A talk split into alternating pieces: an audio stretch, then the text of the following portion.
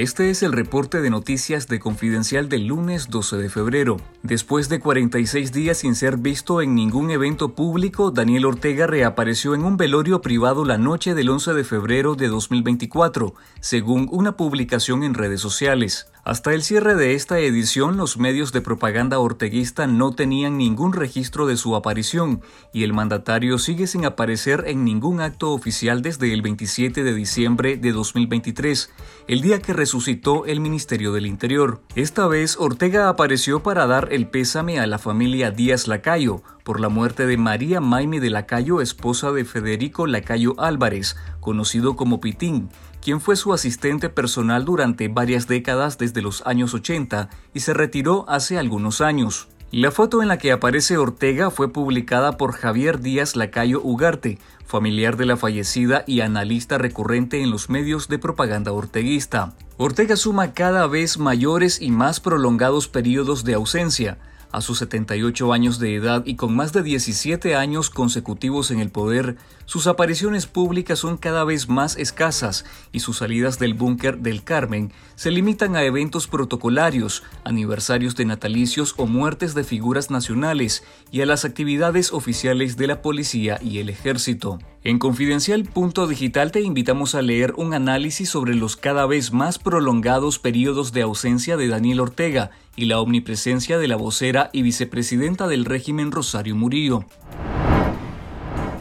Al menos 40 nicaragüenses murieron en 2023 por causas relacionadas al consumo de drogas alteradas con fentanilo en Estados Unidos, según un análisis de datos de Confidencial. La estimación se basa en la construcción y análisis de un registro de 140 muertes de migrantes nicaragüenses en Estados Unidos, ocurridas en 2023.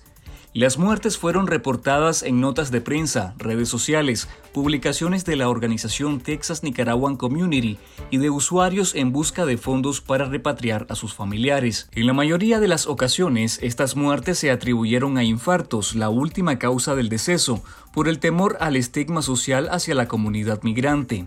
El fentanilo es un opioide sintético 100 veces más fuerte que la morfina. 2 miligramos de fentanilo equivalentes a solo 10 o 15 granos de sal son suficientes para matar a una persona. La droga zombie, como también se le conoce, es considerada una epidemia en Estados Unidos, que en los últimos dos años ha matado a más de 140 mil personas en ese país. Lea los detalles en confidencial.digital.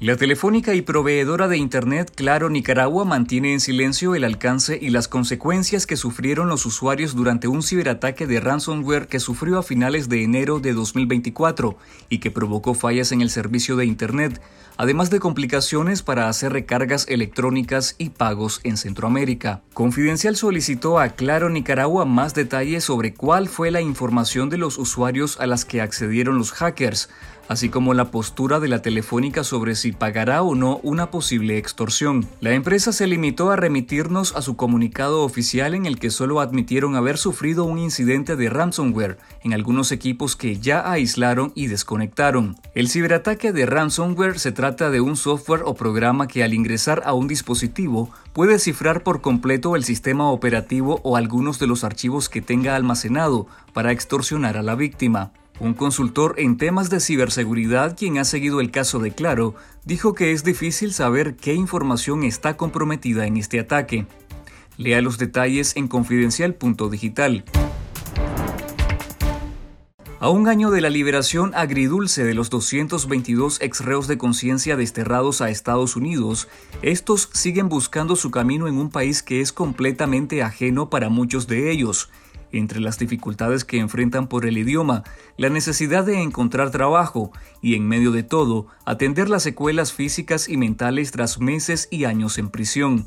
En nuestro canal de YouTube te invitamos a ver los testimonios de cinco exreos de conciencia, Evelyn Pinto, Roger Reyes, María Esperanza Sánchez, Max Jerez y Santos Camilo Bellorín, sobre cómo han vivido su primer año desterrados en Estados Unidos y cómo sobreviven con las secuelas de la cárcel y la tortura.